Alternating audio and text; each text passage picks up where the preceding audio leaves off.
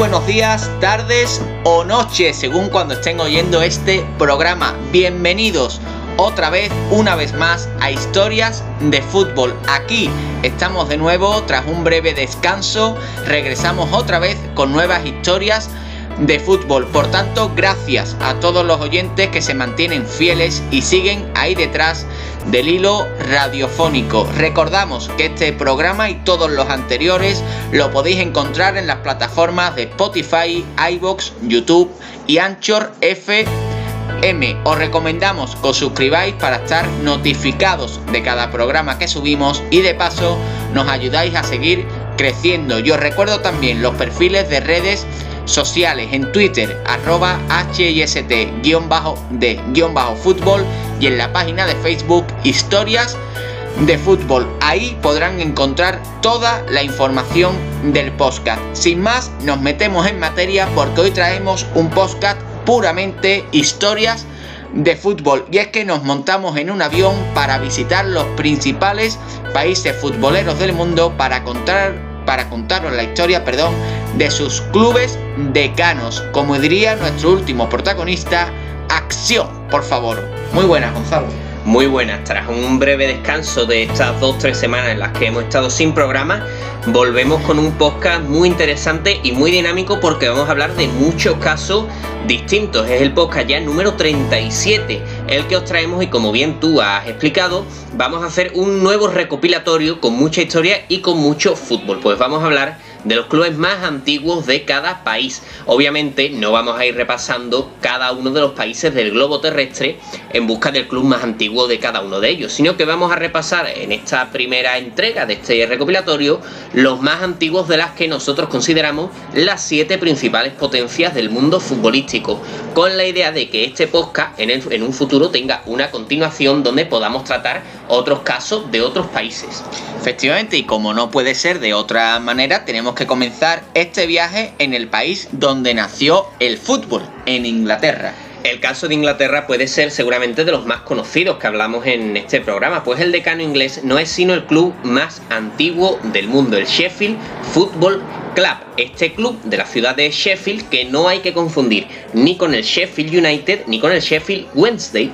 eh, que nacen posteriormente a este Sheffield Football Club que es del año 1857. Una de las primeras curiosidades que tiene este club más antiguo del mundo es que no adoptaría las reglas de la Federación Inglesa hasta 20 años después de su fundación, jugando durante esos primeros 20 años de vida con las llamadas reglas de Sheffield, las primeras reglas que conoció el deporte del balompié y que establecieron las bases de este deporte. Este club primigenio en el mundo nacería con entretenimiento, por así decirlo, con la finalidad de, entretener para los jugadores de un club de cricket de la ciudad que buscaban, pues bueno, un divertimento, como decíamos, un entretenimiento para pasar el invierno, época en la que no podían desarrollar su actividad principal, que era el cricket. No obstante, este el Sheffield FC no ha jugado nunca en las categorías profesionales de Inglaterra, por lo que si queremos buscar el club más antiguo dentro del fútbol profesional inglés, tenemos que irnos a Nottingham para hablar del Notts County, club fundado en 1862 que ha llegado a jugar en la Premier League e incluso ganó una FA Cup a finales del siglo XIX y que además tiene el honor de ser el club profesional más antiguo del mundo. Sin embargo, Gonzalo, tienen que saber nuestros oyentes que este Notts County perdió su estatus de profesional hace un par de temporadas tan solo con el descenso a, la non-league, por lo que en el fútbol profesional inglés de hoy en día, de la actualidad, el club más antiguo es quizás uno pues que le va a sonar mucho más a nuestros oyentes como es el Stoke City. Efectivamente, el Stoke City, fundado en 1863, solo un año después del Notts County, podríamos decir que es actualmente el club más antiguo dentro de las categorías profesionales del fútbol inglés, aunque este título lo tiene en disputa con otros dos clubes como son el Nottingham Forest y el Crystal Palace, que dudan de la fecha fundacional del Stoke, el caso del Forest, o incluso que proponen una fecha de fundación más antigua para ellos, el caso del Palace. Aún así, oficialmente, por así decirlo, el club más antiguo dentro de las cuatro categorías oficiales del fútbol inglés es el Stoke City. Efectivamente, y estas disputas por ver quién es más antiguo que otro y demás, pues van a, comprobar nuestros oyentes a lo largo del podcast que se repiten en todos los países que vamos a ir tocando. Y de Inglaterra, de la cuna del fútbol, nos vamos al país teutón, nos vamos a Alemania. Decíamos que es polémico un poco decidir quién es el actual club profesional más antiguo de Inglaterra, no menos polémica hay para esclarecer quién es el decano del fútbol alemán. Durante mucho tiempo se le ha dado este honor al Múnich 1860, el rival ciudadano del Bayern, que como indica su propio nombre fue fundado en el año 1860 como una organización deportiva dedicada a varias actividades, pero la exitosa función de sección de fútbol, pues hablamos de un club que es campeón liguero, bicampeón copero en Alemania y que llegó a ser subcampeón de la Recopa de Europa, no sería fundada hasta 1899, es decir, de manera ya tardía para las fechas en las que de momento nos estamos manejando. La cosa es que aunque esta sesión futbolística se hubiera fundado a la par que el resto del club, tampoco eh, podríamos hablar del decano del fútbol alemán, pues nada más y nada menos que 14 años antes que este Múnich 1860 se fundaba el Heidenheim en 1846. Este club de la región de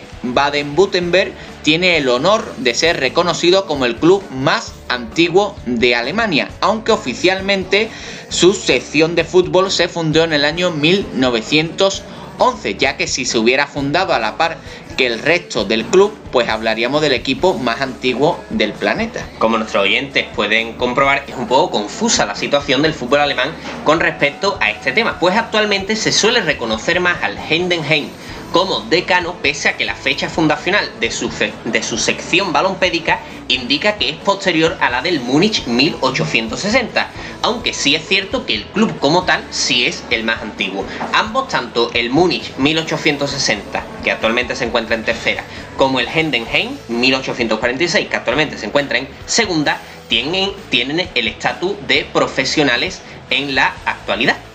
Y como no nos termina de quedar claro cuál de los dos clubes es más antiguo de las dos, o incluso si hubiese otro más antiguo que estos dos que hemos citado en, territorio alemán, pues no nos queda más remedio que pedir ayuda a nuestra audiencia si alguno si alguno de nuestros oyentes tiene conocimientos eh, sobre este tema y nos puede ilustrar en comentarios. Y donde sí está más claro Gonzalo es en el caso francés, que es a donde viajamos ahora, a Francia. Así es, en el país galo lo tenemos mucho más claro porque en el año 1879 se va a fundar el Le Havre FC en la ciudad de Havre de la Alta Normandía en Francia. Este club francés disputa actualmente la Ligue 2, la segunda categoría del fútbol francés, aunque ha estado en varias ocasiones en la primera división, por lo que hablamos de un club completamente profesionalizado. Este Le Havre fue fundado en sus inicios como un club de rugby, aunque rápidamente adoptaría también el fútbol entre sus competencias por las influencias que le llegaban desde Inglaterra a través del Canal de la Mancha. Este equipo, por cierto, tiene un peculiar logro, Gonzalo, que tienen que saber nuestros oyentes. Efectivamente, el Le Havre, además de ser el decano del fútbol francés, tiene entre sus logros ser el primer club en ganar la Copa Francesa jugando en la segunda división del país, además de destacar por tener una prolífica cantera de la que en los últimos años han salido jugadores como Steve Mandanda o Paul Pogba. Y después de repasar Inglaterra, Alemania, Francia, pues seguimos nuestro viaje hacia el sur porque viajamos ahora a casa y nunca mejor dicho porque nos trasladamos a España y concretamente a Andalucía y si polémica hemos visto en los otros países, ni te quiero contar la que hay formada en este rincón del sur español. En España suponemos que la mayoría de nuestros oyentes sabrán obviamente cuál es el decano y por tanto de qué equipo vamos a hablar en este caso. Efectivamente, el Recreativo de Huelva es el club más antiguo del fútbol español, fundado en el año 1889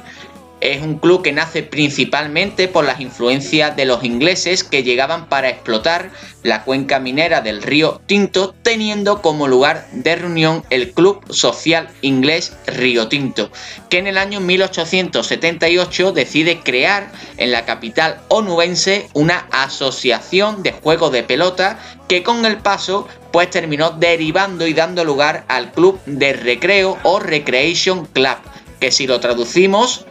eh, es el actual Recreativo de Huelva, que como decimos se oficializa eh, en diciembre del año 1889. El club onubense ha jugado varias temporadas en primera división y ha sido especialmente un habitual en la categoría de plata del fútbol español, por lo que obviamente hablamos de un club que tiene su estatus de profesional, pero en la actualidad disputa la tercera RFEF, la quinta categoría del fútbol español. Esto hace que, al igual que hemos hecho en Inglaterra, nos vayamos a, las dos categorías, en este caso profesionales que tiene el fútbol español, para encontrar cuál es el club que se encuentra en esas dos divisiones más antiguo actualmente. Y tenemos que hablar, aunque sabemos que esto puede levantar polémica, del Sevilla Fútbol Club y como siempre que en historias de fútbol hemos hablado de este tema, pues siempre lo introducimos pidiendo perdón a la alcaldesa de las minas de Río Tinto, que ya sabemos que es bastante susceptible con este tema, pero tal y como está reconocido oficialmente, nosotros no nos estamos inventando nada, el club hispalense, el Sevilla Fútbol Club, se funda el 25 de enero de 1890, aproximadamente un mes, mes y medio después de, lo que lo hizo el Recreativo de Huelva. Y también pues eh, fue a partir de un grupo de empresarios ingleses y en este caso también escoceses que se unen a un grupo de sevillanos para formar el Club de Fútbol de Sevilla, como aparece en el diario escocés del Dundee Courier desde esa fecha, desde enero de 1890, se comienza un proceso de formación del club que culminaría en 1905 con la inscripción en el registro mercantil.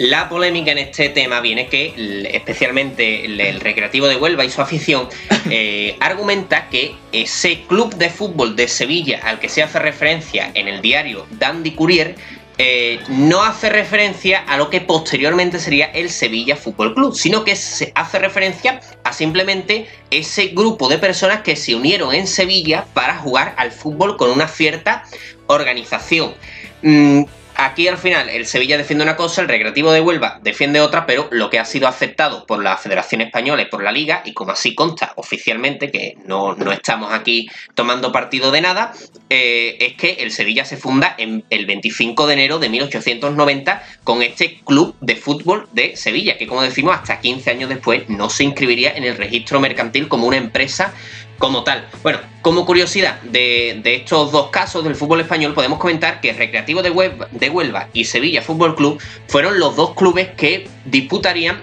en marzo de 1890 el que se suele considerar como el primer partido entre dos clubes constituidos en la, de la historia de España. Un partido que se jugó en los terrenos de Tablada, en la ciudad de Sevilla, y que acabó con victoria por 2 a 0 para los locales. En esto también hay polémica porque, y de ahí viene lo de la alcaldesa de Río Tinto, en Río Tinto, al parecer, hubo una especie de protoclub, podríamos llamarlo así, que sí tuvo una cierta actividad. Pero bueno, podemos decir que club oficialmente constituido y establecido en el fútbol español, pues Sevilla y Recreativo de Huelva. Efectivamente, y como siempre, pues aquel oyente que quiera expresar su opinión sobre este tema, que sabemos que levanta siempre bastante polémica, pues lo puede dejar eh, como comentario en cualquiera de nuestras plataformas o en las redes sociales. Y del Atlántico nos vamos al Mediterráneo para hablar del caso de Italia acabamos en Europa con Italia con el caso más reciente de los comentados. Pues si se fijan nuestros oyentes, de momento hemos ido en orden cronológico. En Italia, en el país transalpino, vamos a encontrar como club más antiguo al Genoa, fundado en 1893 por un grupo de ingleses reunidos en el consulado británico de la ciudad. El Genoa sería fundado como entidad polideportiva y así lo indica su propio nombre, Genoa Cricket and Athletic Club, encontrándose entre estas actividades el, poco, el propio fútbol, que en poco tiempo sería con el papel de actividad principal de la entidad e incluso esto provocaría que se cambiara el nombre de eh, Genoa Cricket and Athletic Club a Fútbol Club, habiendo ahí esa variación que indica ese cambio en la actividad de, la entidad genovesa. Uno de los fundadores de este Genoa eh, va a ser William Garbutt, que también estuvo involucrado en los primeros años del Athletic Club de Bilbao y que es el responsable de que se llame Mister a la figura del entrenador. Una curiosidad que yo creo que es interesante para nuestros oyentes. El Genoa sería también el primer campeón del fútbol italiano al imponerse en el primer campeonato del país en el año 1898. Y también tiene Gonzalo la seña de cana en otro de sus símbolos. Efectivamente, porque además de ser el club más antiguo de Italia, el Luigi's Ferraris, el estadio donde disputa sus partidos compartido con, con la Sampdoria, con el otro club de la ciudad, es el estadio más antiguo del fútbol italiano, siendo construido en 1911 y teniendo actividad aún hoy en día. Efectivamente, vamos a ver esta nueva aventura que se ha abierto en el Genoa con los americanos de 7-7 Partner. Y Shevchenko ahora. Y Shevchenko como entrenador. Veremos si, sigue el club vigente o, esta bonita historia que hemos contado no se la acaban cargando 7-7 Partner y, y, compañía. Y bueno, y cruzamos el charco, abandonamos el continente europeo para viajar a la ciudad, bueno, para viajar a Argentina al país de Argentina. Y como bien dices, cambiamos de continente para hablar del caso de Argentina. En Argentina tenemos como decano generalmente reconocido al Club Mercedes, un modesto club de la provincia de Buenos Aires que nacería en el año 1875, nada más y nada menos. Efectivamente, y realmente en esta fecha lo que nace es el Club Social Mercedes, pero vinculado a este club iba a surgir también el Club Deportivo donde los miembros practicaban diversos deportes. La unión entre el club social y el deportivo no se iba a producir oficialmente hasta 1935, pero se entiende que históricamente una cosa fue unida a la otra y por tanto la fecha de fundación de lo uno vale para lo otro. Este club Mercedes disputa históricamente los torneos regionales de Argentina, siendo uno de los grandes dentro del infrafútbol argentino que podríamos llamarlo así. Sin embargo, aunque no hemos podido constatar si tiene o no el estatus de profesional, pues no sabemos si en algún momento llegó a, tenerlo, su trayectoria deportiva nos sugiere que no es así, por lo que vamos a hablar del segundo club más antiguo de Argentina y que tenemos totalmente confirmado que es profesional, pues hablamos del Club de Gimnasia y Esgrima de La Plata. Este club platense fue fundado en 1887 como una organización social y deportiva por parte de varios comerciantes locales, dedicándose en un principio a las dos actividades que forman parte de su nombre, la gimnasia y a la esgrima. Sin embargo, poco después se iban a ir añadiendo otras actividades entre las que se encontraba ya el fútbol, que a la larga se convertiría en la principal actividad de la entidad que es conocida como el Lobo y que es todo un histórico del fútbol argentino habría que hacer también un programa sobre las denominaciones de, los equipos. Sería interesante conocer, por ejemplo, por qué a este club le llaman el lobo. El lobo de gimnasia y esgrima, que además es símbolo de, la entidad, este animal. Efectivamente. Y concluimos esta historia, la comenzamos en la cuna del fútbol, como es Inglaterra, y yo creo que la concluimos en otra cuna, en uno de los países más futboleros del mundo, si no el que más, que es Brasil acabamos en el país carioca para hablaros del Club de Regatas do Flamengo, que data de 1895. Este club carioca nace, como otros muchos clubes brasileños, para dedicarse principalmente al remo, de ahí su nombre ese Club de Regatas. No obstante, aunque su actividad fundamental era el remo, como hemos dicho, pues el fútbol también estaba presente en la vida deportiva brasileña de finales del siglo XIX, aunque este deporte no fue acogido con gran entusiasmo por la sociedad y se practicaba en sus comienzos de manera muy minoritaria y a la sombra del gran deporte del país brasileño en ese momento que era el remo. Sin embargo, el, fútbol poco a poco iría ganando popularidad en el país y en el propio club, hasta el punto de que en 1907 se crearía el Campeonato Carioca, que podríamos denominar así como la Liga Brasileña o el antecedente de la Liga Brasileña. Una liga de la que Flamengo no formaría parte hasta 1911, pese a ser el club más antiguo del país, lo que nos habla de una lenta maduración del fútbol dentro de la entidad y eh, esto, no obstante, no le impide ser el club de fútbol más laureado del país en la actualidad. Y para concluir con este podcast, con esta historia de fútbol con la que hemos vuelto después de unos días más de descanso que nos hemos tomado que normalmente, pues comentar que el segundo club más antiguo de Brasil, después de este Flamengo, pues ya lo hablamos de él en un podcast anterior y es eh, otro club que también hace a raíz del remo y que es el Club de Regatas Vasco da Gama, un podcast en el que también hablamos de la fundación de varios clubes, en ese caso con el hilo conductor de nombres peculiares. Así que si quieren seguir con esta temática, les invitamos a escuchar aquel nombre que trataba sobre nombres peculiares de equipo de fútbol y que era un podcast muy interesante y sobre todo muy divertido. Y con este caso, con los casos mm, de los clubes decanos del país carioca de Brasil, concluimos esta historia de fútbol en el que hemos repasado a los clubes más antiguos de Inglaterra, Alemania, Francia, España, Brasil y Argentina. Creo que no me he quedado ninguno. E Italia. E Italia, perdón, el Genoa italiano que también lo hemos